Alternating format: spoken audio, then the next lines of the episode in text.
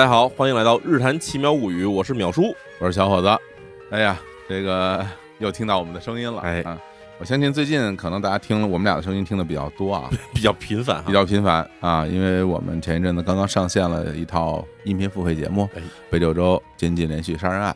然后这次也非常的开心啊，因为大家购买非常踊跃。哎，大家收听起来这个给我们的回馈非常多啊。对对对对对，然后也是其实就像我跟淼叔录这个案子的一个初衷嘛，我们也希望在这里边能够探讨一些关于社会、关于人的成长、关于很多的事情的一些一些分析。没错，对，然后这也是我们聊案件所谓的价值所在。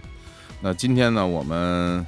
再来跟大家聊一个哎，再来聊案子吧。啊，聊个案子吧嗯。嗯，那么咱们今天要聊这案子呢，名字叫做邦明湖连续杀人事件。哎，邦明湖啊是那个滨松那边那个，对对啊对对，啊日本静冈哈，哎，大家可能去这个日本，要是比如去名古屋周围哈，嗯其实离名古屋也就差不多有个半天左右车程。嗯，有个地方叫邦明湖嗯，邦就是那个三点水一个士兵的兵，哎哎嗯沙家浜啊，哎，沙家浜对啊，名就是名字的名，哎，邦明湖哈，日语叫做哈马纳嗯啊，哈马纳扣。这个地方哈有一个特点，嗯，它虽然是个湖，但是呢，它紧邻着大海，是。它其实是对着这个太平洋这边是有一个入水口的，所以导致这湖里面的湖水呢并不是淡水，嗯，日语叫汽水域，就是什么呢？就是这里面这水是半咸半淡的，哎。介乎于淡水跟海水之间的这么一个浓度。是，然后，所以邦明湖这地方呢，生长有一种非常有名的鱼类哈，嗯。叫做鳗鱼。哎鳗鱼，我印象也非常深，我当年开车到了邦明湖附近的那个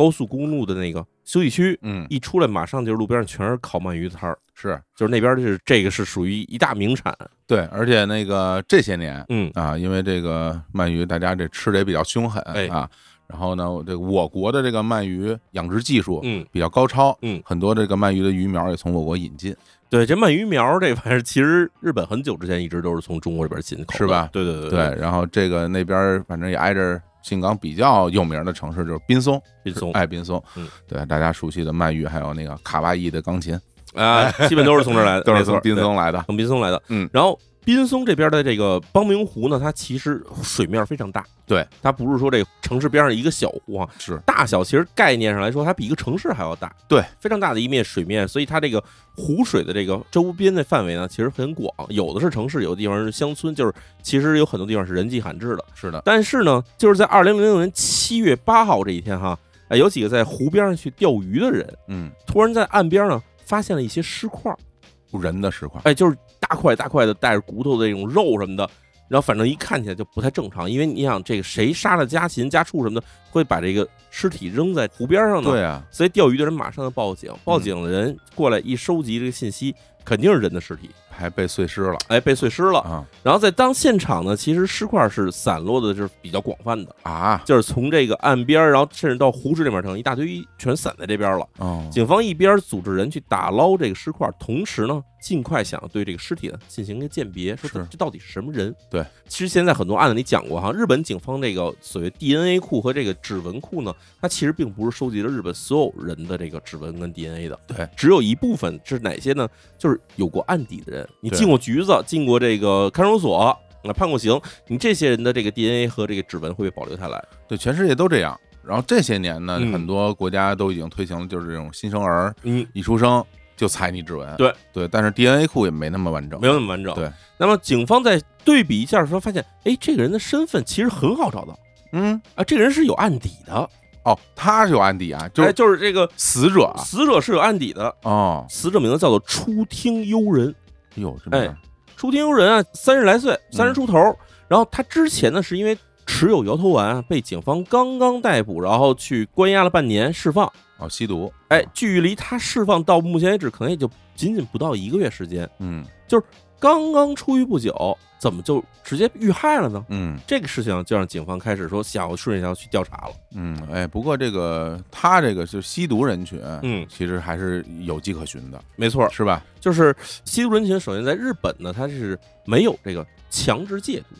哦，就是你吸毒的话是没有强制戒毒，但是你持有毒品，无论是摇头丸还是什么大麻这种类型的东西啊，嗯，你持有的话是可以判刑的。明白。但是判刑完之后呢，一般来说啊，根据你持有量，判刑不会太严重，哦，这样啊，那可能是半年或者几个月时间，嗯就这种程度。所以出庭人员之前呢，就是因为身上有摇头丸被警察发现了，找到以后呢，就给他是判了一个半年有期徒刑。半年有期徒刑，其实在后半段的时候呢，日本那个出狱是有一段就是所谓叫自力更生系统，嗯就是帮助你的一个出狱人员能够更好融入社会，所以呢会给你一些比如职业培训，嗯，然后还有一些呢就是比如说一个社会上的这个礼仪呀、或者等等这些等于是一个管束作用。明白，因为这个毕竟犯罪人群哎在在日本的社会再次被接纳，什么找工作这事儿很困难。非常困难，而且大家注意啊，是持有毒品啊，不是贩卖啊，这不哎不是一概念啊。贩卖毒品还是比较严重的。对对，然后呢，出狱之后，在你回到社会的差不多一个月时间、两个月时间，甚至到半年锁时间的时候呢，嗯哎，这个机构呢都会一直持续给你打电话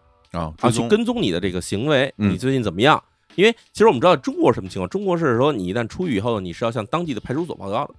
有一段时间是要向不断的向派出所去进行这个所谓的行为汇报、思想汇报。对，日本是没有这个系统，但是它有这个机构的这追踪系统。是哎，然后所以这个出庭游人呢，刚刚出狱后不久就遇害，所以警方这边呢就开始一方面对他这个出狱之后接触社会人群进行追踪，同时呢也向这个就是刚才咱们提到的机构呢去了解一下，说出庭游人出狱之后他的行踪如何。这个好找啊，因为他刚出来，所以哎这个信息很完整的。没错，啊说出庭游人在释放之后啊，其实当时他不是在这个遇害的光明湖这边的，哦，他这个人呢当时其实在大阪附近。这挺远的呢。啊，对，啊然后说这个这边那个设施呢，说就在几天之前，我们刚刚给他打过一电话，嗯当时的这个出庭佣人也接了电话了，说自己就来到了静冈这边呢，找了一个种橘子的这个果园儿哦农家，哦，在这儿呢给果园里给人干活儿。对静冈是这个农业大省哎，说这个 啊，在果园里给人干活呢，说我们也没有。得知他有什么跟这个特殊人群接触，什么跟这个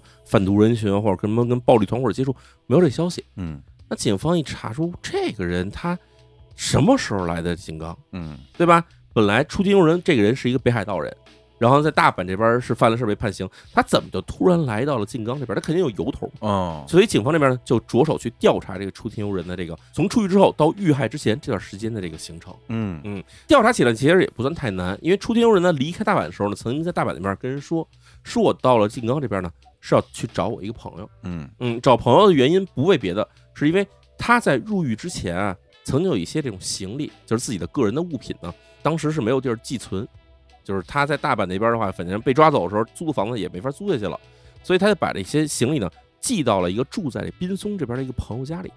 所以这次他来静冈呢，一方面呢就是来这边去取自己行李，另一方面呢可能是在这边再找找工作，是这么一感觉。所以警方就从这个出庭人的其他朋友这边呢，就得知了出庭人来到静冈这边去投奔的人，他叫什么名字呢？就叫做川崎龙弥。哦哎，川崎龙弥呢，比这遇害的这个出庭悠人啊大一岁啊。这个川崎龙弥是三十四岁，这出庭悠人啊三十三岁。这俩人名字还挺拗口。哎，两个人啊，其实并不是说这个以前有什么交集，比如说同学啊或者同事，两人这方面完全没有任何交集。那什么关系啊？哎，他们身边的朋友也都不知道，说这个川崎龙弥跟这个出庭悠人两个人是怎么认识的。两个人年龄还相仿，就很奇怪。哦嗯，但是呢，这个显然出庭游人呢是比较信任这个川崎龙迷的，那是所以呢，就是在入狱之前把行李全寄存在他家。于是警方呢在当地去找这个川崎龙迷，嗯，也很快的找到了川崎龙迷这个人。这是什么人呢？哎，川崎龙迷这个人啊，他其实呢是在一个滨松这边当一个这个房地产中介，哦那做这个工作的。嗯，哎，然后呢，警方这边去找川崎龙迷了解一下，说你认不认识出庭游人，对吧？你跟他什么关系？然后这川崎龙迷呢这边也是坦诚相待，直接说了，说我跟这个出庭游人啊玩网游认识的。啊，我们俩一块玩网游，然后呢哦岁数也相仿，然后玩的游戏俩人玩的还比较投缘啊，嗯，所以呢我们俩是网上认识的网友。这还合理，哎合理。然后呢，警方就说：“那你知道这个出庭游人来这个静冈这边的事情，你知道吗？”嗯因为警方这边其实已经掌握了大量信息嘛，就是从他这儿听听嘛。但不能说，哎，不能先漏，得让你先说。对，啊然后川西龙迷这边说，说是说他这个入狱之前啊，把行李存在我们家了。然后呢，七月份的时候，因为要家里要装修房屋，要粉刷墙壁，哦，然后这东西堆的太多，所以我就给他发一短信，跟他说啊，说你这个来我家把这东西取走。嗯然后说着说着呢，这个川崎龙迷呢还把手机拿出来给警方看，说你看，就是七月四号给他发短信，嗯因为七月二号是刚刚这个出庭游人从这个大阪那边那个刑务所刚释放出来，所以就是两天之后，这个川西龙弥就跟他说，是你得来一趟井冈，把你的东西取走。嗯说你要不取走的话，我就把你的东西啊处理掉了，因为我这边家里这边没地儿搁了，明白。是这么个意思。嗯讲说哦，原来这么回事，那你们俩关系怎么样？川西农民说啊，我跟他关系还挺不错，说这个他来这个井冈那边没地儿住呢，我就把我自己的房子啊就给他住，就是我自己在这个滨松这边是有两套房子啊、哦有一套房我现在不住呢，就把那房子先给他住，正好那套房子里面也放着他的行李呢。然后另一方面呢，就是他在这边啊其实是需要这个收入的，嗯，我呢也就帮他联系了这个种柑橘的这个农家呀，去帮他找到工作。啊，他给联系的，哎，都联系了。那警方说这些都对得上，然后说那我们能不能去看一下你跟这个出庭佣人之间的短信联系啊？哦啊，电话联系这东西记录有没有？然后警方拿过来看呢，看两个人啊，确实还是比较的正常的联系，嗯甚至呢，在这个咱们不是说七月八号发现他的尸体吗？甚至在这个七月六号、七月七号的时候，两个人还有这个短信联系，约着出去吃饭。然后最后一条短信呢，就是七月六号晚上时候呢，出庭游人啊给这个川崎龙迷发条短信，说那个约好出去吃饭，但是这会儿下大雨了。然后呢，这个川崎龙迷呢也给他回了条信息说，啊下雨了那就算了，咱们就改天再约吧，就这么一个信息。嗯，就看起来这个川崎龙迷呢，也是跟他好像就是正常交往，哦，没有什么纠纷的样子。嗯那这警方说，这条线索感觉起来好像到这儿就截止了。然后当然呢，警方这边呢也是继续想要去问说川崎龙迷说你知不知道春天游人这两天的行踪如何？对啊，哎，这川崎龙迷这边也说，说我跟他约吃饭没约上，之后呢他也就没联系了，嗯哦，就没有任何消息了。倒是也合理，因为这个毕竟时间过得不长，嗯是吧？要时间过得长，说哎不理我了，那我发个消息、打个电话问问呗，对对吧？但两三天不见也也没什么，你想啊，最后一条短信发的时候是七月六号晚上发的，而到了七月八号早上时候就发现了出庭悠人的这个被分尸的尸体。对，没几天，其实中间就隔了一天多时间。那那警方说，那出庭游人到底是为什么被杀的？嗯你想，一个刚出狱的人，假如说他有可能会被人家分尸，那有可能，比如说是谁恨他，嗯，结仇了。对，那他之前既然是跟这个毒品相关，那是不是惹上人麻烦了？但是惹上麻烦也一般都是在大城市里面，对吧？黑社会也好，或者说这种暴力团伙也好，断不至于说追到这么一个小城市来，再把你在这儿分尸杀了，然后在本地扔了，这事儿感觉起来有点太悬疑了。对对，因为我跟淼叔之前录过很多的这种案件哈，嗯。然后因为一般来说，比如这种激情杀人或者谋财害命啊、冲动杀人，一般你杀了之后就是抛尸，嗯，哎，就找个地儿一扔，找个地儿一埋，是吧？因为分尸这个过程啊，是需要经历很漫长的、很复杂这么一个过程。没错一般这种杀人他不会出现这种情况，你出现了这种分尸，要么就是有仇，仇恨，对吧？有仇，要么就是就是里面关系太近了，对，怕被人发现，对，是吧？所以呢，这些事情都让警方觉得，这出庭人啊，感觉起来他的失踪嗯到最后被害啊，这过程总觉得是跟这川崎龙迷有关系，嗯，但是说不出来到底是什么关系。哦，是吗？哎，但是呢，警方从跟这个川崎龙迷的对话中得到一个重要线索，就是在失踪之前，这个出庭游人呢，他是住在川崎的自己的家里头。哦，那警方说提出我们要去看一下现场，瞅瞅去，对吧？嗯到了现场一看啊，确实果不其然呢，出庭游人的所有的行李什么的都在家里摆的好好的，嗯就是这东西都全在川崎龙迷的另外一间房子里面哈，嗯，全摆的好好的，唯独就是没有人，然后一切都看起来是井井有条的，嗯。看起来屋里没有发生什么打斗，然后也没出什么事儿，让你觉得就是这个出庭游人啊突然出去了，不在家，就这么个感觉。等于就是出去干活了，哎。出去去种橘子了，没错。然，后没回来，哎。哎，但是呢，警方去跟那个出庭游人农家干活这个地方去联系嘛，嗯，发现呢，人家说啊，这出庭游人根本没在我们这儿工作过，没来过，根本没来过。啊。说前几天是来我们这儿，是来面试过，就是反正说在这儿问问有没有工作干，嗯，但是后来这人呢就没出现过。哎呦，这个有点意思了，，哎，说这个就太奇怪了，中间就岔开了，对啊中间就岔开了，啊然后就问这个川崎龙明说，我只是给他们中间牵线儿，嗯因为我们家自己也是种橘子的嘛，找了认识的这个农家给他介绍过去了。他最后去没去我也不知道，因为毕竟我也管不了这么多嘛，对吧？嗯我也有自己的工作。嗯那警方就觉得啊，这个事情，川崎龙迷好像还是隐藏着什么。嗯于是啊，就在川崎龙迷不知道的情况下，警方就开始秘密调查他，嗯就开始跟踪这川崎龙迷这个人。比如说，这个人他平常行踪是如何的，然后再去向他身边一些人去了解，说川崎龙迷这段时间以来有什么什么，比如行动上的变化，嗯这人有什么奇怪的举动什么的有没有？嗯这些事情在收集的同时，让警方从川崎龙迷的这个银行账户上啊，得到一个很奇怪的信息。怎么了？就是川崎龙弥这个人，他是一个在这个房地产中介这边上班的一个上班族，嗯对吧？但是呢，就在这个六月底的时候呢，川崎龙弥的这账户上突然多了四百多万的日元的这个汇款，哦四百六十多万日元的汇款，这么一大笔钱转进来，这个事情哈、警方觉得有点奇怪，因为你要从工资收入很难一下拿到四百多万日元的这么一个巨款啊。对，像他这种一个月也就是二三十万，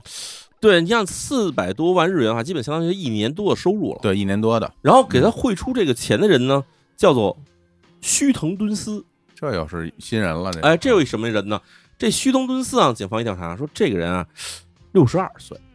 是一个卡车司机哦，啊。然后这须藤敦司呢，其实就在这一年，二零一六年的这个三月份的时候呢，这家属已经报警啊，说这个已经失踪了，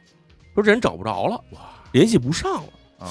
然后警方想说，这个须藤敦司为什么要给这个川崎龙迷汇这么大一笔钱呢？而且是用了他的账号，用这个须藤敦司自己的账号给这个川崎龙迷汇这么大笔钱，嗯，他要是失踪的话，他自己去银行汇这笔钱的话，可能有点说不过去，对吧？嗯，那在去调查这两个人之后，背景发现这背景很深了。因为川崎龙迷他现在虽然是一个房地产中介，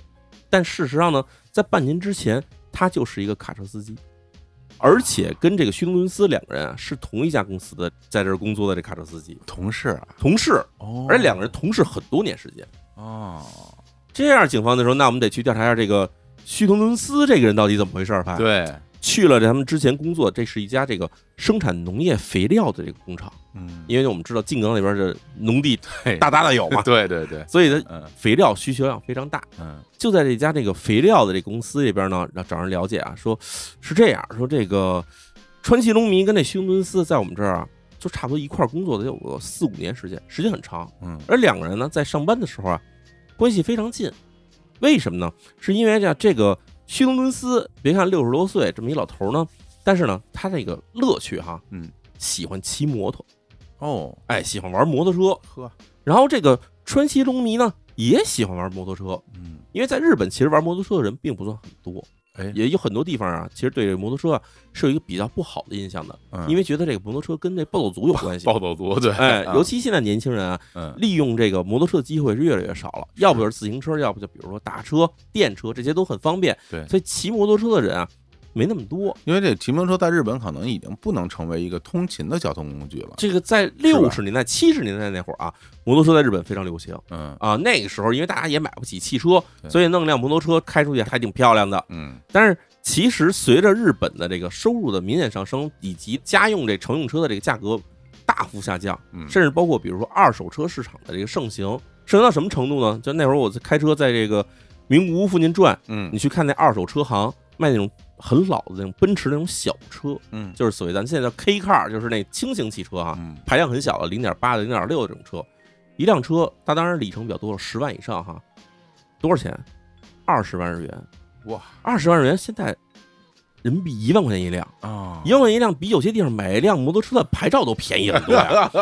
真便就宜啊，二手车已经便宜到这个程度，我要不是出自于自己兴趣的话，更没有人买摩托车了。真是，所以在日本这边呢，就是俩喜欢摩托车人碰在一起的话很少见，嗯所以两个人当时非常投缘，两个人经常说两个摩托车骑出去，俩人约去外面郊游玩去嗯，爬山涉水啊、这种其实挺多的。当时这个公司里人反映说，这川崎龙弥跟这个须伦斯两个人基本上一到这个周末就是俩人一块玩嗯啊但是呢，毕竟啊川崎龙弥三十三、三十四岁，这个须东斯呢已经六十二了。这休伦斯呢，其实是在这家这个化肥工厂这边干到自己退休啊，就离职了。哦，两年前吧，因为六十岁退休嘛，嗯六十岁退休之后呢，川西龙弥呢不久之后也从这家公司就走了。后来辗转各地，就来到了这个房地产商当了中介。嗯，所以那个节点呢，公司说我们能提供节点，就是两个人啊都先后从我们公司这儿离职了。嗯这一点，警方在继续调查时发现，说这个须藤敦司其实这个人他退休以后呢，是在滨松市呢是有一家自己住宅的嗯。他不光有住宅，还有自己的车，还有两辆自己名下的摩托车。嗯这是当时须藤敦司退休时候留下的这些资料哈。再一调查发现，须东敦司当时在滨松市的那间住宅，不是别的地儿，就是川崎龙迷现在住的地方。啊，这房子怎么跑他这边来住着来了呢？我天哪，没有变更房主，还是人家名下的，警方去调查了，啊发现啊确实其实已经变更过来了，变更过了，变更过来了，哦就是在二零一六年这一年上半年，咱们不是说虚东敦斯不是失踪吗？嗯失踪之前半个月左右时间，也就是在二零一六年二月底的时候呢，这间房子就是从这个虚东敦斯的名下过继给了这个川崎龙迷。哇，而且不光是房子给了川崎龙迷，连他名下的车和两辆摩托车都全给了川崎龙迷，全在川崎龙迷名下。这个就明显是有事儿了，这个啊，说对啊，警方的你同事你又不是我儿子，对吧？对警方这边呢就想去了解一下，说这个虚东敦斯这些资产转移给川崎龙迷这个经过到底是如何的，嗯去了解一下虚东敦斯他这个亲属，发现虚东敦斯这个人呢，年轻时结过一次婚，但是后来离婚了。嗯然后他膝下呢无儿无女，而且父母呢也都去世了。虚东敦斯在世上的唯一一个亲人呢，就是他的一个亲姐姐，嗯而这亲姐姐呢，还就是在三月份时候去警方这边去报告说联系不上虚东敦斯那个人。明白，也就是说，除了这个川崎龙迷和他姐之外，虚东敦斯呢在活时候没有跟任何人有接触的感觉，嗯，社会关系非常简单，非常简单。嗯那他既然他姐姐不知道这个虚东敦斯这些资产是怎么转移给这个川崎龙迷的，那警方没有办法再去找到川崎龙迷了解说这个资产是怎么过来的。这你得给解释解释吧？对对吧？川崎龙迷说，其实很简单，就是我们两个人啊交往很深，嗯然后虚东敦斯呢，他跟我说啊，他想要去趁着自己退休了，然后身体还走动的时候呢，去周游世界，他就一股脑把他的房子、车和摩托车全卖给我了，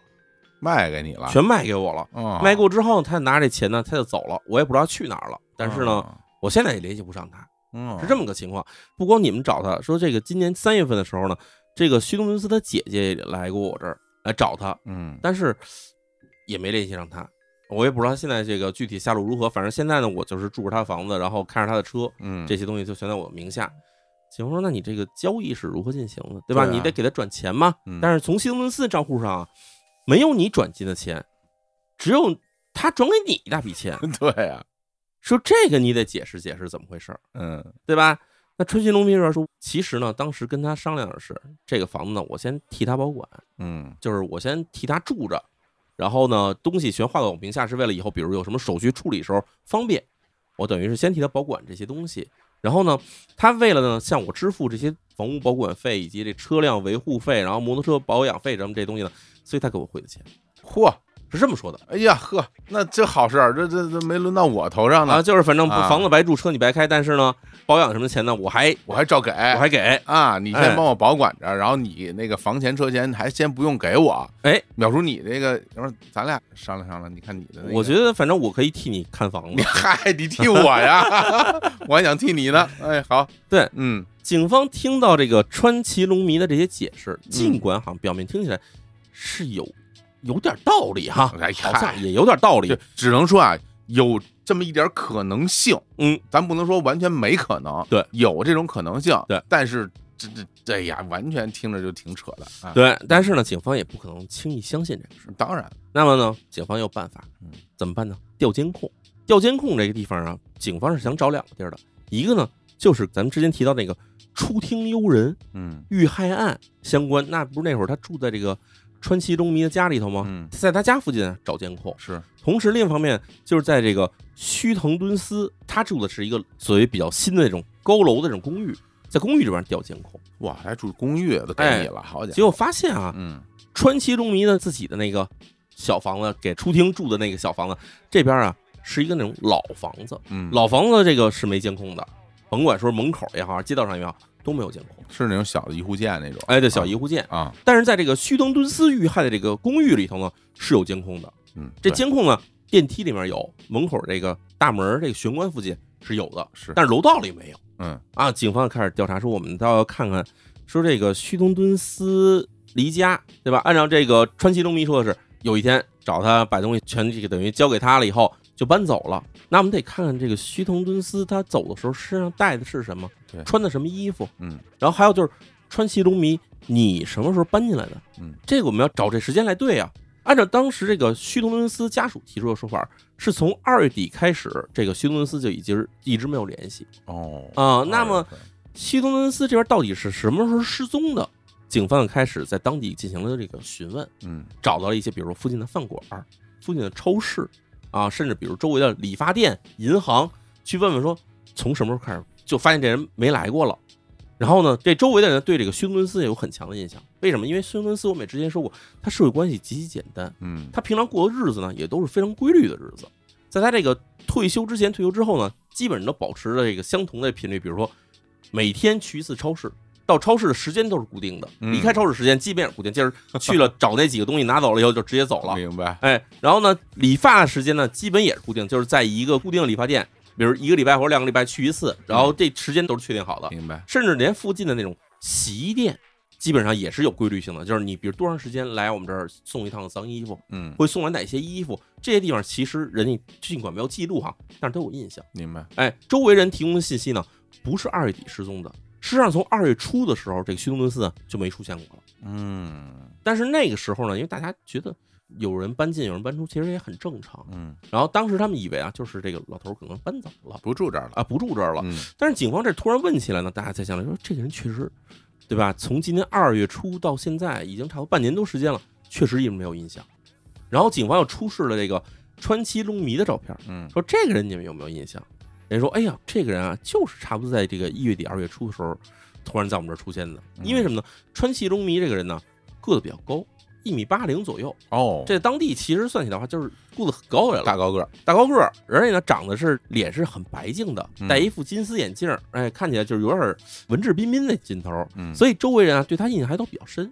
警方一看说：“哎呦，这个川崎龙迷搬进来，跟这休顿斯搬走，这时间正好对得上。嗯那其实这也就可能跟这川崎龙迷开始跟我们说的，说这个须藤先生把这个房产转给他了以后就走了，这事儿可能是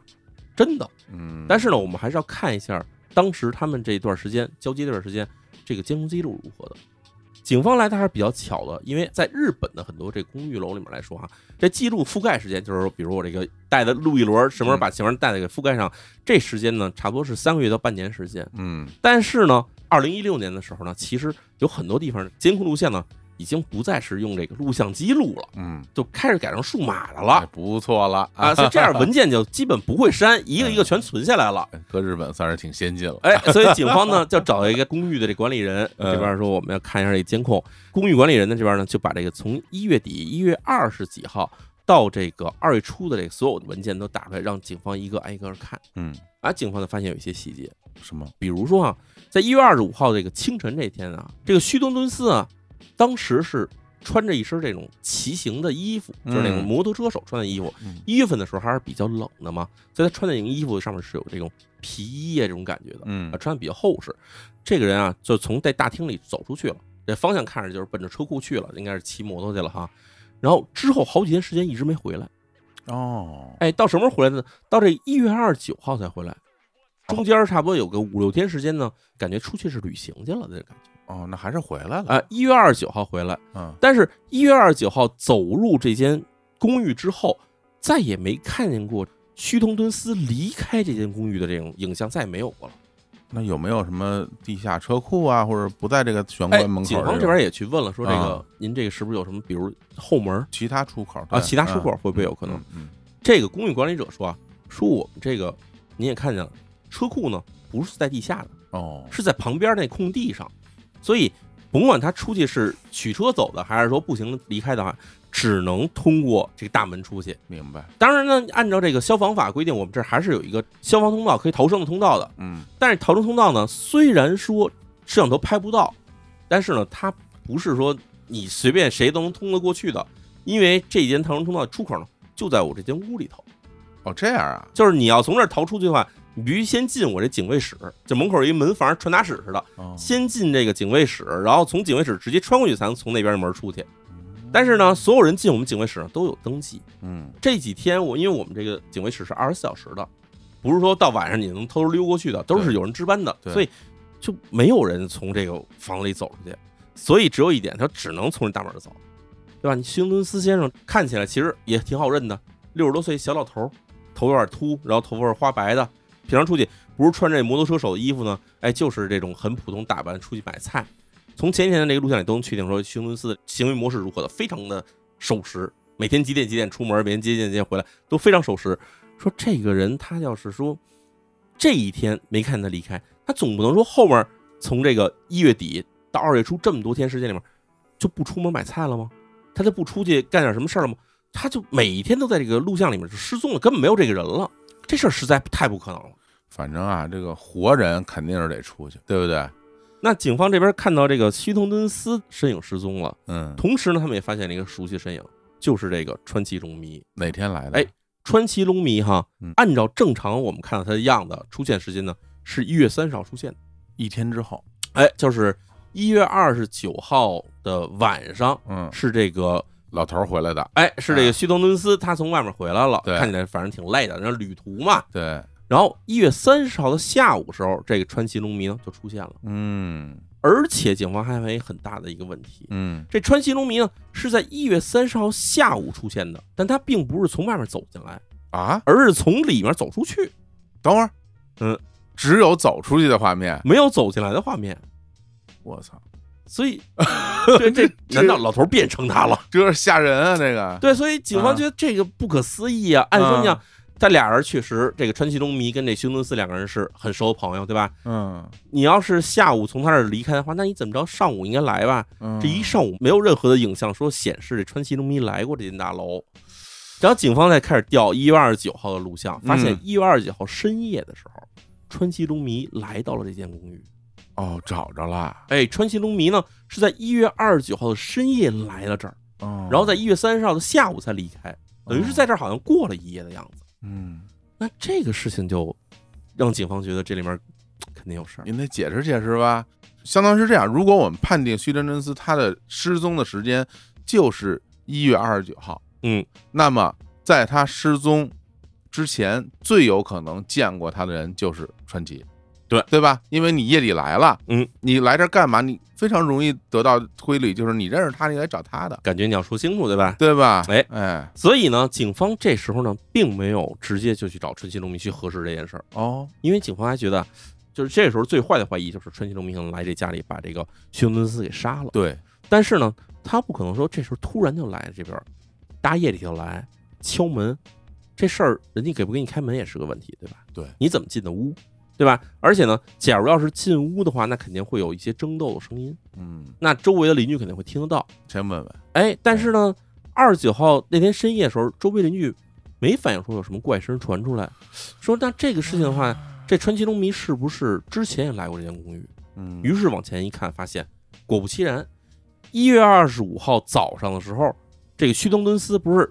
走了吗？嗯出门旅行去了吗？嗯，在一月二十五号的深夜时候，川崎龙弥也曾经来过这间公寓，都挑夜里了，而且来这儿的时候，就是从进来到离开中间也就是五分钟时间，非常快。来这儿一趟，马上就走了。哦，所以可以判断一点，就是川崎龙弥在这边没有久留，他甚至可能没进屋。嗯，那么他来这儿干嘛？以及他之后深夜来这儿造访的原因是什么？这些事情其实警方都是开始怀疑川崎龙迷很有可能是导致这个休伦斯失踪的主要的一个因素。哇我现在我有点想不明白，我不知道大家有没有想明白啊？哎反正我感觉这挺神的这个事儿。对啊，所以警方这边呢就开始跟这个川崎龙迷呢进行了问话。嗯，就问话的时候发现川崎龙迷这个人呢，可以说是很顽固。是吗？到了这一步的时候，川崎龙迷突然就跟之前他跟警方配合的状态完全不一样了。嗯，之前咱们说了，他跟警方配合还基本就是问什么说什么，但是从这一天开始，警方开始问他说：“你跟旭东敦司关系是如何的，以及你为什么深夜去了他的公寓？”这些事情一旦抖露出来以后，川崎龙迷突然在警方的问询中就表示说：“没有律师，我什么都不说。哦，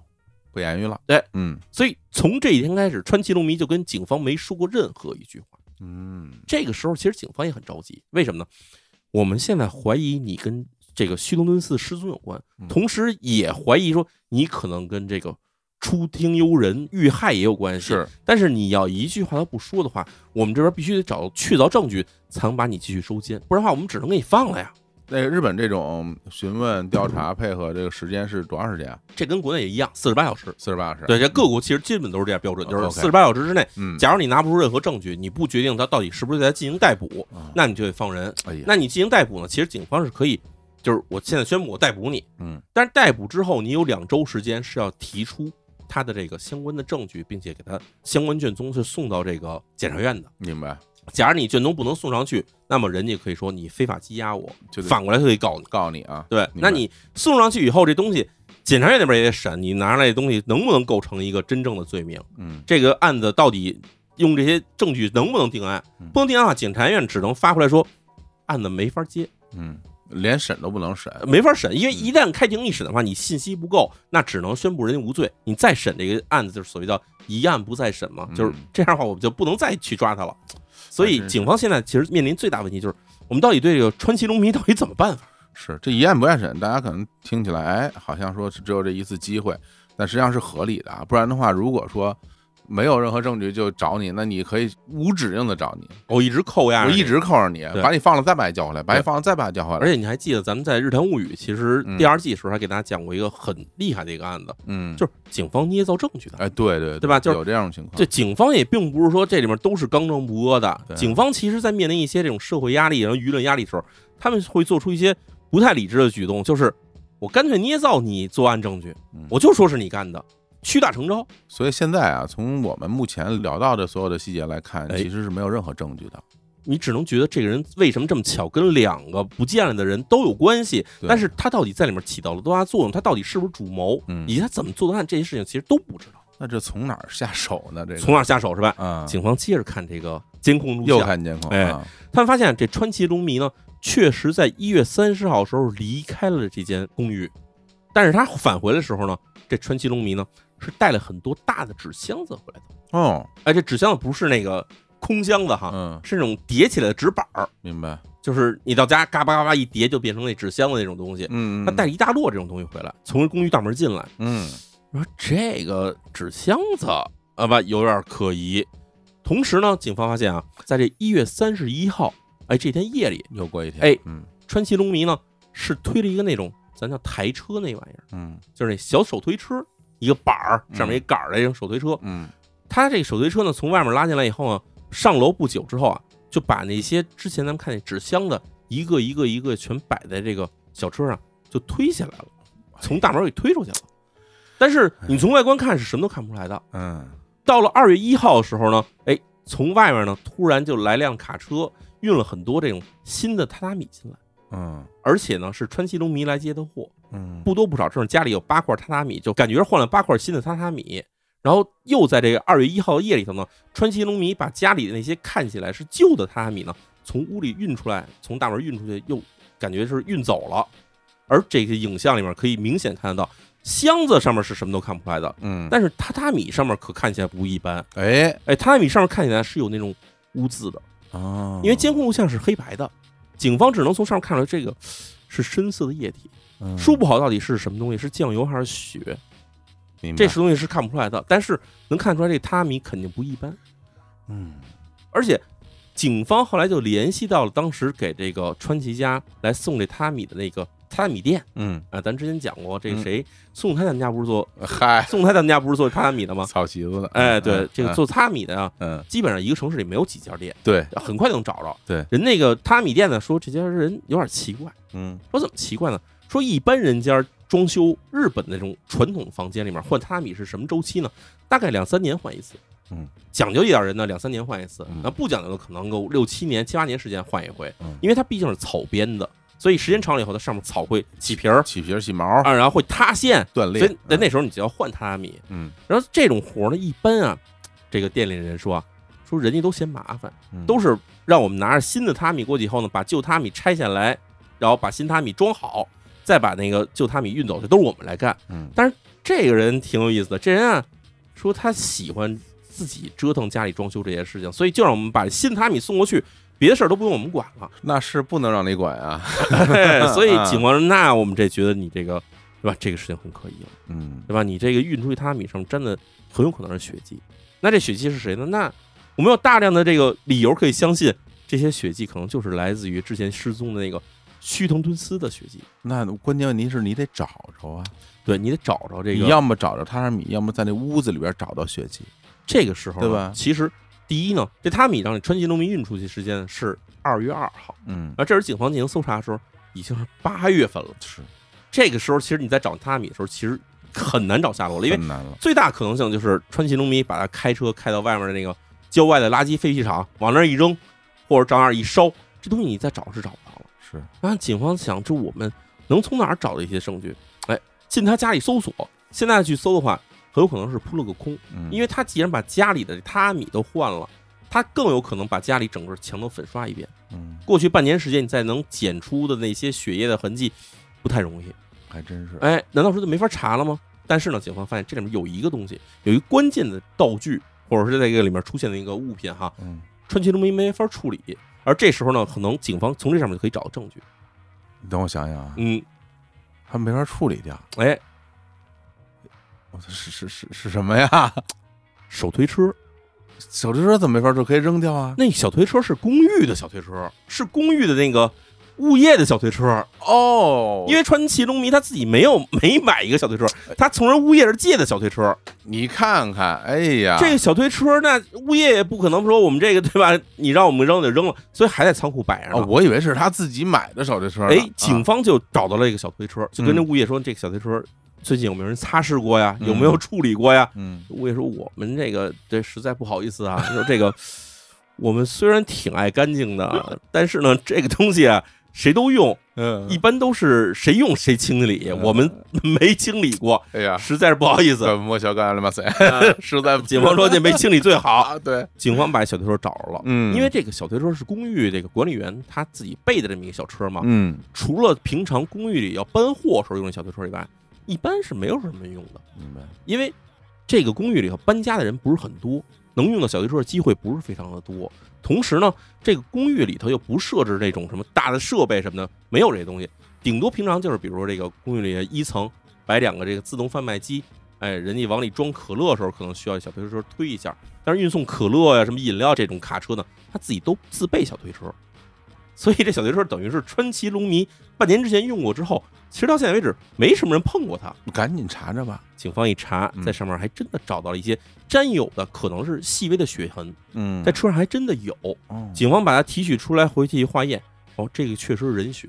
检验 DNA 的话，有一难点，就是现在咱们有血液 DNA 了，但是没有须藤敦司的 DNA。哦，对这个人他对吧，东西全没了嘛，对，怎么比对啊？这个怎么比对嗯？有一好办法，找姐姐。对，哎呀，哎呀，旭东敦斯跟他姐姐两个人是亲姐弟，嗯嗯，所以亲姐弟的话，其实必然有一部分 DNA 是相同的。而且希顿斯呢，之前还曾经去过他姐姐家住着，嗯嗯，所以呢，从姐姐家床铺上也可以找到希顿斯可能是希顿斯的毛发。呵，哎嗯，总之，警方是最后找到了希顿斯的 DNA，然后跟这个血痕一比对，发现这就是同一个人。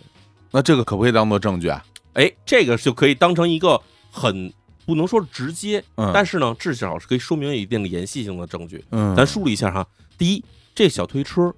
曾经川崎中迷用过，对，而且是从须藤敦司所住的公寓中出来过，对，对吧？第二呢，在这上面有须藤敦司的血液。嗯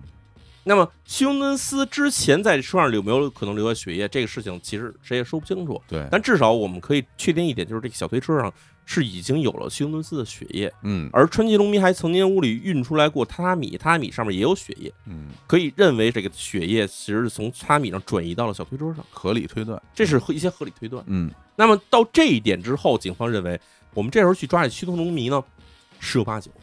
是有可能性，就是把他控制住，嗯。然后我们从他屋里去搜，对，在他屋里去检查一遍，假如能找到一点儿点儿血迹的话，就可以证明说这地儿就是案发现场，那就可以顺理成章地去分析你那时候在这个休伦斯遇害之后运出的那些大箱子里面装的就是休伦斯的尸体。而且你抓着他一边去找证据，这一边你还可以去攻陷他的心理防线，可以从他身上挖口供的，没错，对吧？所以警方呢就在这个二零一六年七月十八号，也就是其实在这个出听幽人的尸体发现之后，也就十几天的时间，嗯，就对川崎隆迷呢实施逮捕。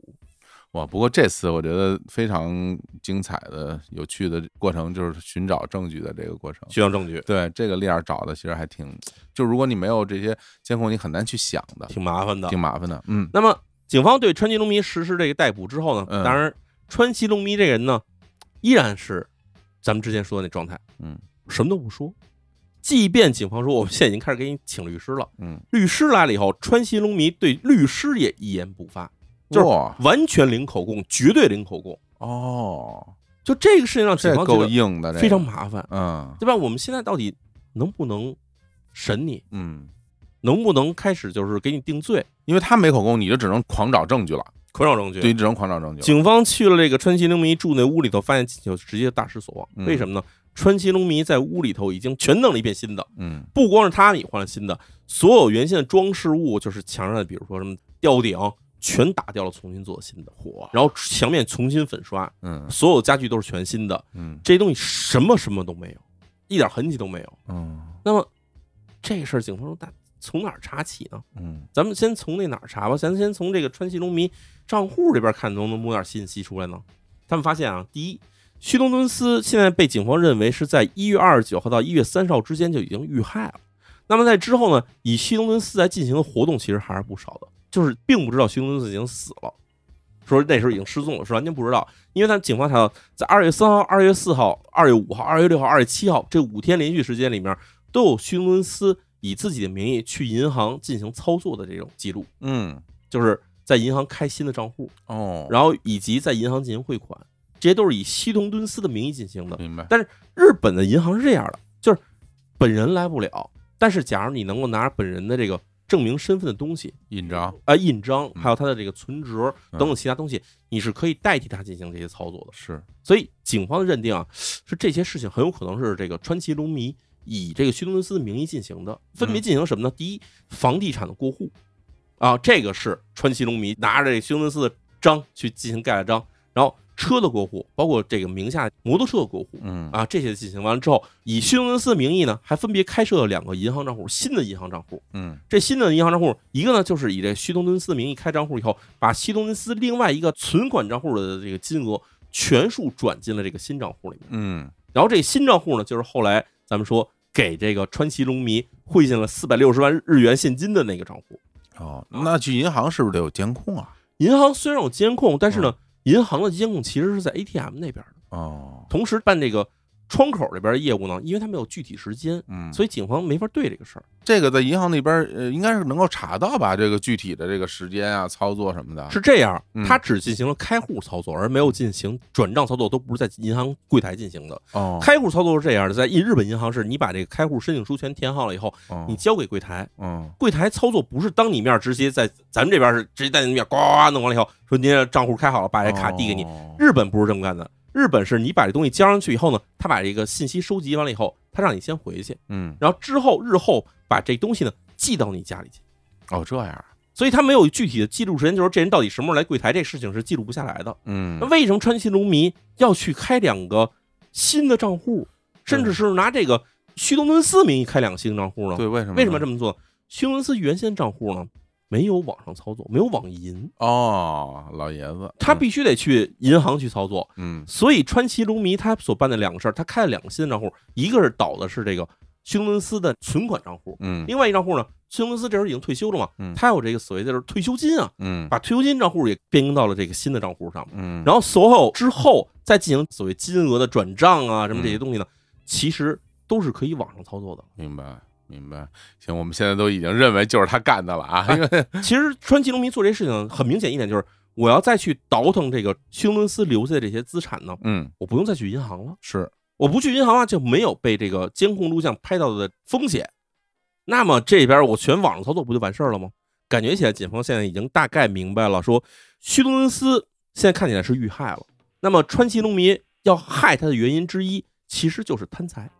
就是想要他名下这些资产。嗯那么这点摸清楚以后呢，警方其实这时候还在继续对这个羁押之中的川崎龙迷呢进行这攻心战，嗯对，吧？这我们已经掌握了你这证据了。就是对吧你弄这些事儿不就是为了对吧？怕自己败露吗嗯？对吧？你把这事儿招了，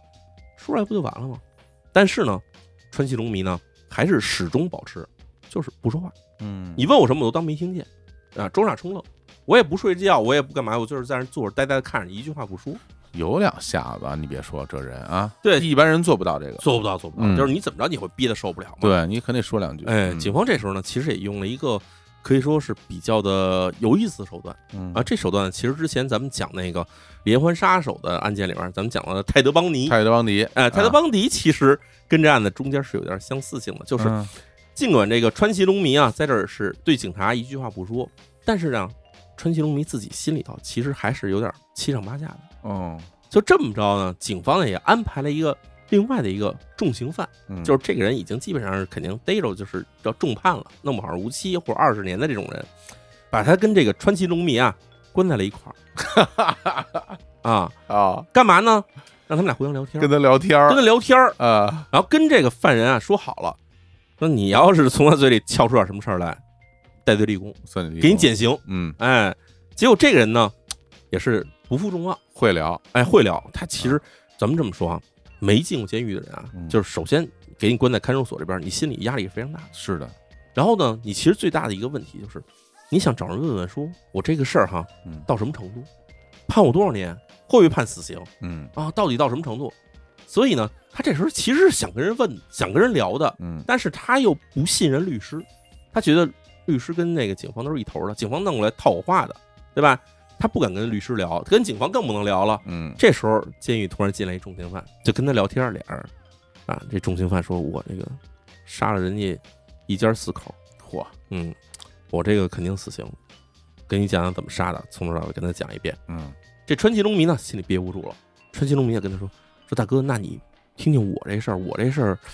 够不够死刑啊？啊，就就啊他肯定是有这种交流欲望的，就是觉得白其实最关注一点就是我是判无期还是判死刑，嗯，他特别想问问这事儿，就跟人聊。人说：“那你说说你到底是怎么回事儿啊，对吧？我听说你这个进来跟谁都不说话，这你老这么憋着，最后我跟你说这事儿可能对你不利，嗯。你得说，你说出来以后这事儿让人觉得你在里面是被迫杀人，或者你是激情杀人，你可能就没事儿了。那你跟我讲讲你到底怎么杀的？”嗯。川西龙迷也跟他说了，说我呀杀俩，哦。嗯，杀了一老一小，啊老的我是当时我盯上他的这钱了，我要杀他。然后人家那个那重刑犯说说你怎么盯上他的？对吧？你怎么知道他有钱？这老头儿退休老头儿多了去了，你怎么能盯上他了？你怎么知道从他这能弄着钱呢？嗯这川崎龙迷说说你不知道，我不是干这房地产中介的吗？我们干房地产中介有一个好处，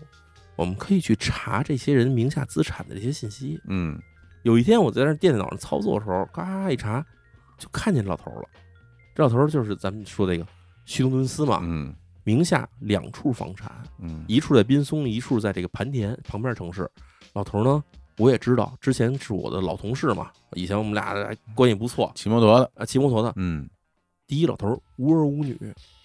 无依无靠，也没有老人要赡养，家里就一个姐姐，这姐姐不住这儿，姐姐住清水，嗯所以他身边没人。我一想，我要神不知鬼不觉把老头弄死了，把他资产一拿，谁都不知道怎么弄的，也没有人会替他伸冤啊，甚至他觉得就根本没有人知道这事儿，就我这辈子就可以就这么着混过去了。嗯，然后那边那个重刑的大哥说：“你这够毒的，可以啊，吃绝户啊，这叫吃吃绝户，真是吃绝户啊。”说那这说那词儿啊。说那你那个小的又怎么回事儿？对，然后这川崎龙迷说：“小的呀，其实呢跟他不熟，但是这人啊，网上玩游戏认识的，我也全说了，啊，全说了，嗯说这个把他杀了，其实也不为别的，就我觉得啊，隐隐觉得我没有证据哈，就是觉得他可能知道我跟老头儿这件事儿。哦，要灭口啊，我一方面呢，我也觉得他知道这事儿；第二呢，这个人啊，我也觉得他要是他不是刚刚释放出来吗？嗯把他杀了呢，警方可能查不着，嗯，警方顾不上这种人，对吧？那一天到晚街上那么多杀人放火的事儿，死这么一个刚出狱的人啊，警方可能怀疑不到我，所以呢，我就找机会就把他弄死了。然后那个那个就问说：“您大哥，你觉得我这个是不是得判死刑啊？”大哥说：“我说不好，我觉得你这事儿吧，能不能让警方查出证据是最重要的，嗯，对吧？你这嗯些凶器啊什么的，你你处理的干净不干净啊？还接着套呢，接着往外套。啊，然后那传奇龙迷说：“这俩我弄得还挺利索的。我跟你说，我呢杀他们的时候呢，这个老头儿是怎么杀的哈？我跟你说，老头儿我先开始我跟他联系，知道他出去旅行去了，骑摩托从咱们这儿出发去了趟九州，嗯四五天时间回来。所以我趁他不在家的时候，我去了他们家，因为老头儿有一个特点，老头儿呢出门的时候钥匙怕丢，不带在身上，这家门钥匙是不带身上的，哦，藏在他们家这个门口一小信箱，藏在信箱里头。嗯，这我知道，其实好多人都这么干，真的好多人是这么干的。信箱地垫儿，地垫儿里头，啊甚至花盆底下，对，啊我知道老头儿钥匙就藏他们家那个信箱里头。嗯，所以我趁他不在家的时候，我去了他们家，去把那钥匙偷出来，我配了一把，哦，配了一把呢。之后我知道老老头儿二十九号那天回来了嘛，回来那天晚上，我猜他肯定睡得特别熟，于是我就到他们家拿我配钥匙把门打开，门打开进屋，老头儿都没挣扎，直接能让我拿刀给捅死了。哎，这还真是对得上那个监控啊，哎，全全嗯对上。全对上了啊，然后弄死之后呢，我就给他分尸了，因为我想得给他扔得运出去啊。嗯我给他分尸，装在大纸箱子里，他拿出去以后，老头儿这个尸体啊，我又怕让人查着，所以我就干脆运到那个光明湖湖边上，倒了点汽油给他点了，烧了给他烧了。啊，然后人家大哥听完说：“哟，那你这个什么时候的事儿？二月初的时候就弄的这事儿。说嗯我估计现在查不着了，烧完这么长时间了，这个骨头没烧干净也让野狗叼走了，这肯定留不下。”嗯大哥，说：“我觉得你这个行，这可能是警方真查不着可以，啊，他们肯定查不着。那后面那个呢？后面那个我听说没几天的时间啊，因为他这时候关的时候其实是七月底还不到八月初呢嘛。是啊，然后这个时候，这个陈其忠秘说说这个人啊，我啊，然后住我们家了。”嗯住我们家不会别的，就是好收拾，因为我们家地板不是榻榻米，嗯我们家就是那种瓷砖地。哎然后呢，我就让他在我们家睡觉的时候，因为他那房子，我们家那个除了给他一把钥匙以外，只有我有本锁钥那。可不吗？然后我就有一天晚上呢，就给他约出去吃饭，吃完饭以后呢，我就给他灌酒，灌多了，灌多了以后给他送回家去了。送家之后呢，哎，到家以后我就把那些东西全拿上，还是以前弄老头那些东西，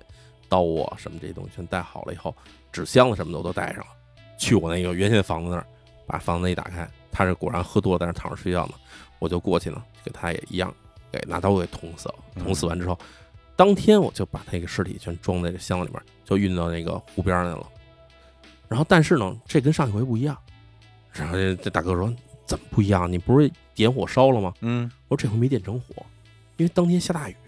哦，下大雨啊，火点不着。那没事儿，这时候下这么大雨，气出的雨还是很大的嘛。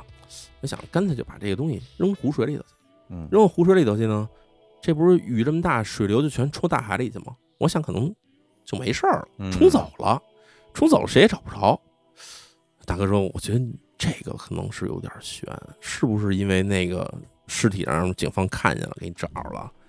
啊，这陈金龙迷说：“我也不知道，他哪那么巧啊？而且我觉得大哥，你说我这个是不是咬死了？我就不说，他们是不是根本没法判我？”嗯嗯，大哥说：“对，真的，我觉得你就咬死了，千万什么都别说。”嗯你就到这份儿上了，我觉得你说什么多说无益，就这么着吧。大哥跟他说完以后，马上就找警察来了，我全知道怎么回事了，我全明白了。哎呀，我说别说了，这大哥啊，只要从他那个房间一出去，这这这心里一下就凉了，哎完了完了啊，这警察说：“你给我们讲讲这前因后果吧。”大哥就把刚才这个川崎龙迷交代这事儿一五一十，咣咣咣全跟警察讲了。嗯。警察说：“这个时间点能对得上，监控也对得上，嗯。那我们现在就是要找证据呗。嗯。找证据，第一呢就是去这个川崎龙迷自己住的那房子，嗯。他不是说在屋里把这人杀了吗？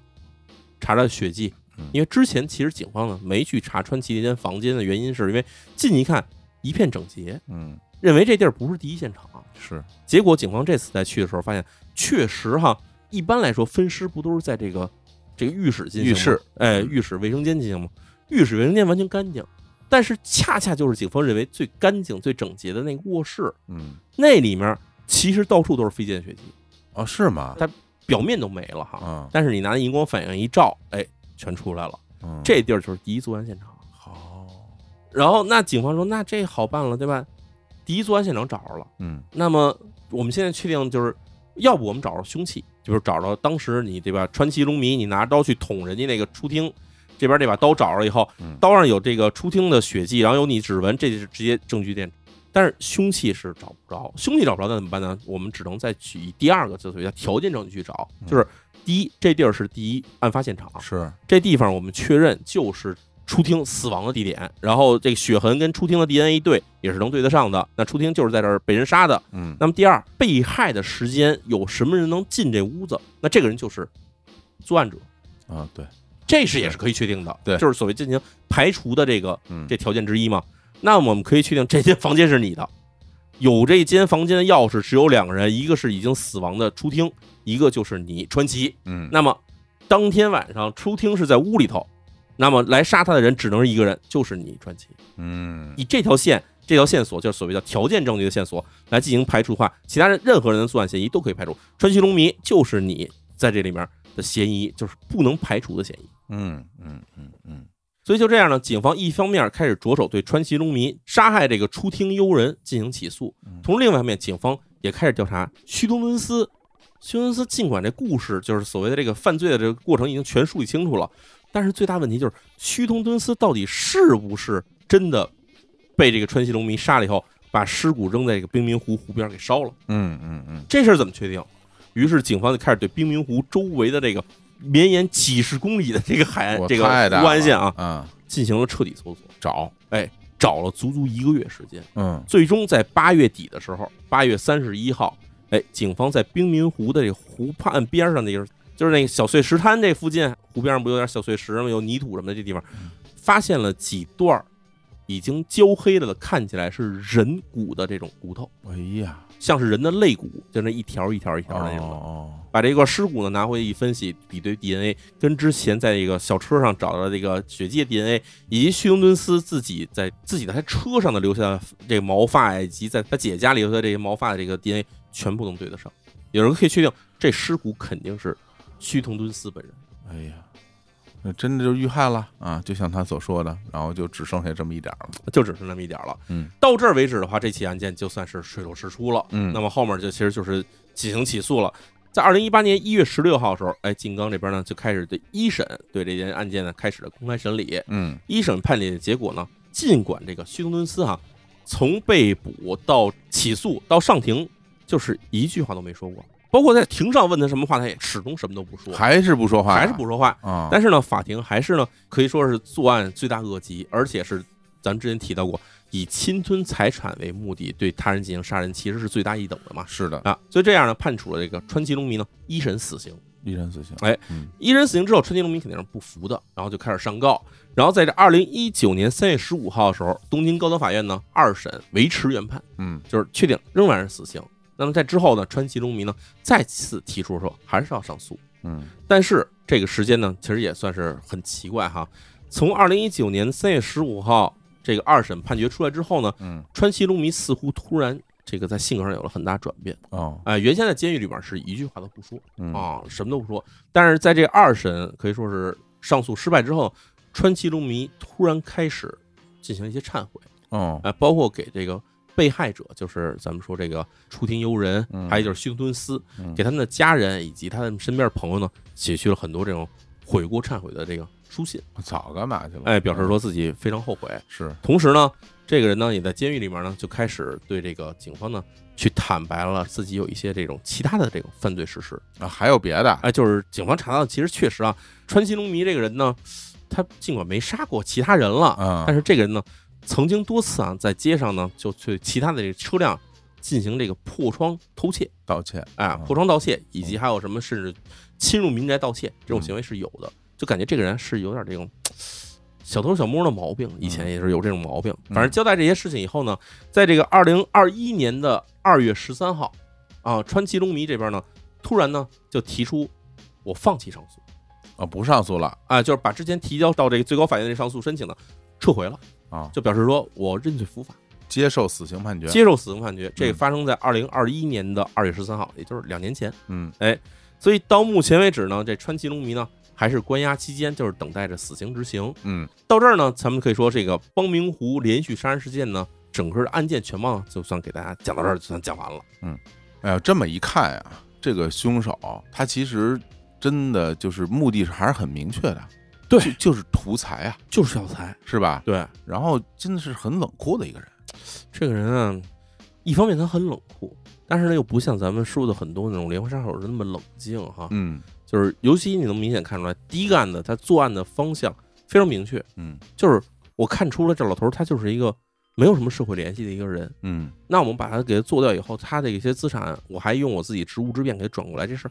没人能发现得了。嗯，就对真的这么想，即便是长达好多年的好朋友，嗯，说下手就下手，说给人杀就杀了。真的真的是这样哎，真的是这样。但是后面那案子呢，你又觉得他有这个必要吗？把他杀了，对对吧？对对，真是然后其实因为在日本这些老年人，嗯，这种一个人的，对啊，这种孤独老年人，大家经常看到很多新闻报道啊，这种什么孤独死啊，对可能死了很长时间嗯才被发现，没错，根本就不知道什么时候死的，白骨化的，对吧？嗯然后包括我们之前讲了很多案件，就针对这些老年人下手的这些凶手，嗯，最著名木岛佳苗哎是吧？就干这个，然后包括找什么老年人拿人命换保险，哎那，这种事儿非常非常多啊。我觉得就是他对人家下手，就是为了图人家财。然后刚刚表示说，其实他第二个那个被害者，嗯，我觉得完全就是一种没有道理的杀人，主要他也没展现出来他是一个连环杀手的一个特征，就是说我不杀人我难受，或者杀人我觉得很爽，这种事儿没有。他就是觉得这人可能知道之前侵吞这个虚藤老人的这个财产的事儿有关系，有可能，有这个可能性，嗯，但是他也不做任何试探，或者甚至说不想其他的辙，就直接想我给他灭口算了。对对对，你想，因为比如说这个人找他来，哎然后找他拿东西，然后到他家发现，哎，他家空了，然后他住进了非常高级的公寓，嗯这事儿怎么回事儿？可能就问问，嗯，然后他可能就就哎无意当中就说了，对是吧？或可能没说那么详细，然后觉得哎呀不行，这事儿怎么能让别人知道呢？哎，哎，然后那算了，那就杀人灭口吧，疑心生的对吧？就是就是人命在他眼里边一文不值，哎，确实是吧？对，有这种非常冷酷的这种现代人的那种感觉哈。，对，其实这句话怎么讲？其实让我想起了一个词儿，就是纯纯的恶意，哎，就是纯粹的恶意。就纯粹恶意。就他对他身边的人没有什么善意，只有恶意，对吧？对，钱对他来说是最重要的。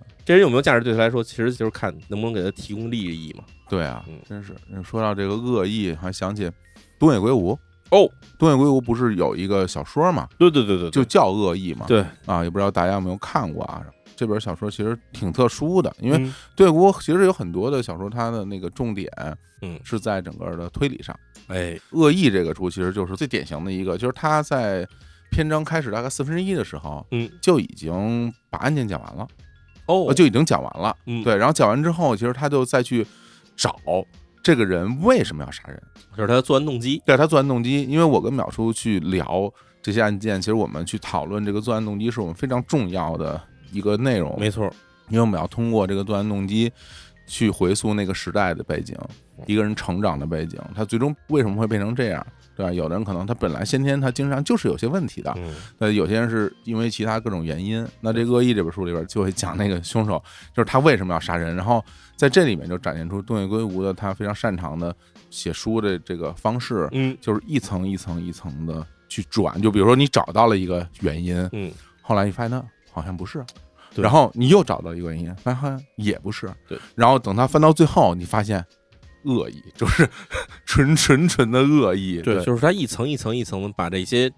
表面上我们看起来可能是能构成这个人去杀人动机的原因全给你剖析出来，对然后再一个一个推翻。对，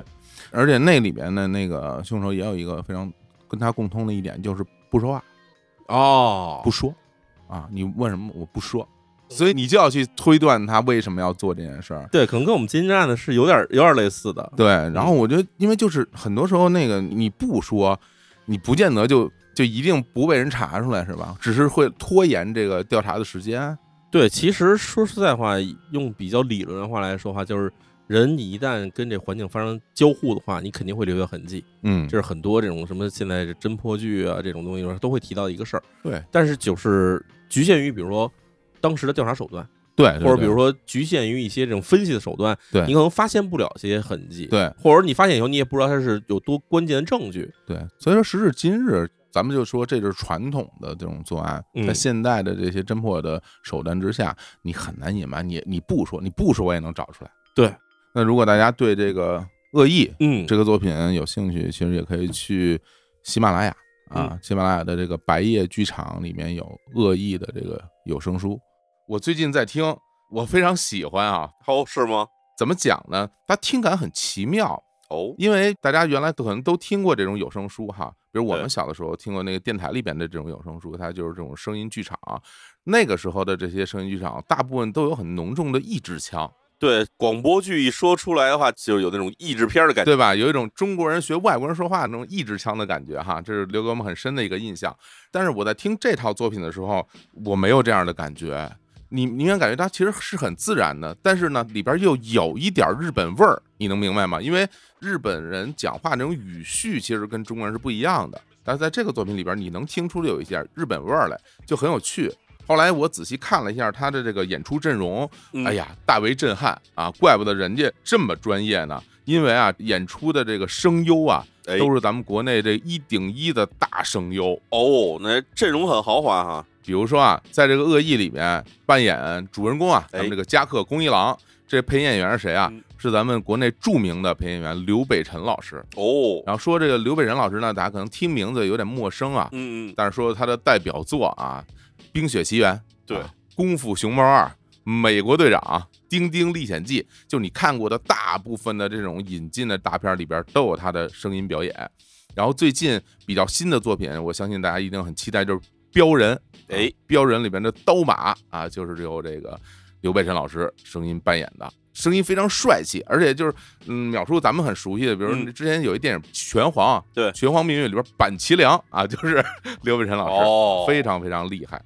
除此以外呢，还有这个配音演员啊，是咱们沈磊老师扮演日高邦彦。呃，沈磊老师最著名的角色，说出来吓你一跳，《仙剑奇侠传》李逍遥哇啊，这个有年头了，这个也是非常的厉害。然后除此以外，还有一名著名的人称大大了啊，都已经就是扮演这个爷爷口修的配音演员是这个张鑫。嚯，张鑫老师从业生涯非常久了，嗯，配过音的不计其数，我就说一个吧，嗯。啊，就是国王的演讲，乔治六世，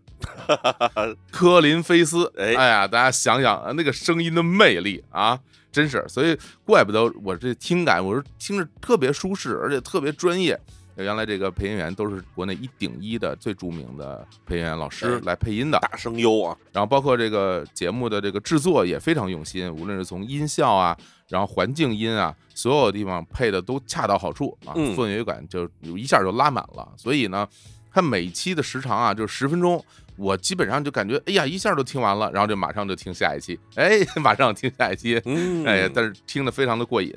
这也是东野圭吾非常著名的一个系列嘛，嗯因为就是那个加克公一郎，对啊，里边有著名的这个人物，就好像古田任三郎一样啊，就是东野圭吾这边加克公一郎，由他这个一直出现在这种一个系列的书里面，比如《恶意》是其中一本儿，然后还有谁杀了他，我杀了他，红手指等等。当然最著名的，我觉得可能大家最熟悉就是那个祈祷落幕时。祈祷落幕时，恶意系列有声书啊，一共四百五十集，嗯，已经更新了两百多集了，每天呢有两集的更新，欢迎大家前去追更。嗯哼，除此以外啊，呃，我们还给大家带来一些福利啊，嗯，大家可以参与到这个专辑评论的抽奖当中。奖品呢有纸书盲盒，还有喜马拉雅的会员卡。大家现在只要在专辑评论区发表评论，带上 tag，tag 叫“秒叔读东野”，啊，记住啊，当然 tag 这两个井号中间写“秒叔读东野”。那个三月十六号中午将随机抽取三位幸运小伙伴获得我们刚刚说的奖品，好不好？哎，太棒了，太棒了，太棒了，好，那我们今天就跟各位聊到这儿，也感谢喜马拉雅来赞助本期节目，来跟大家说拜拜。拜拜。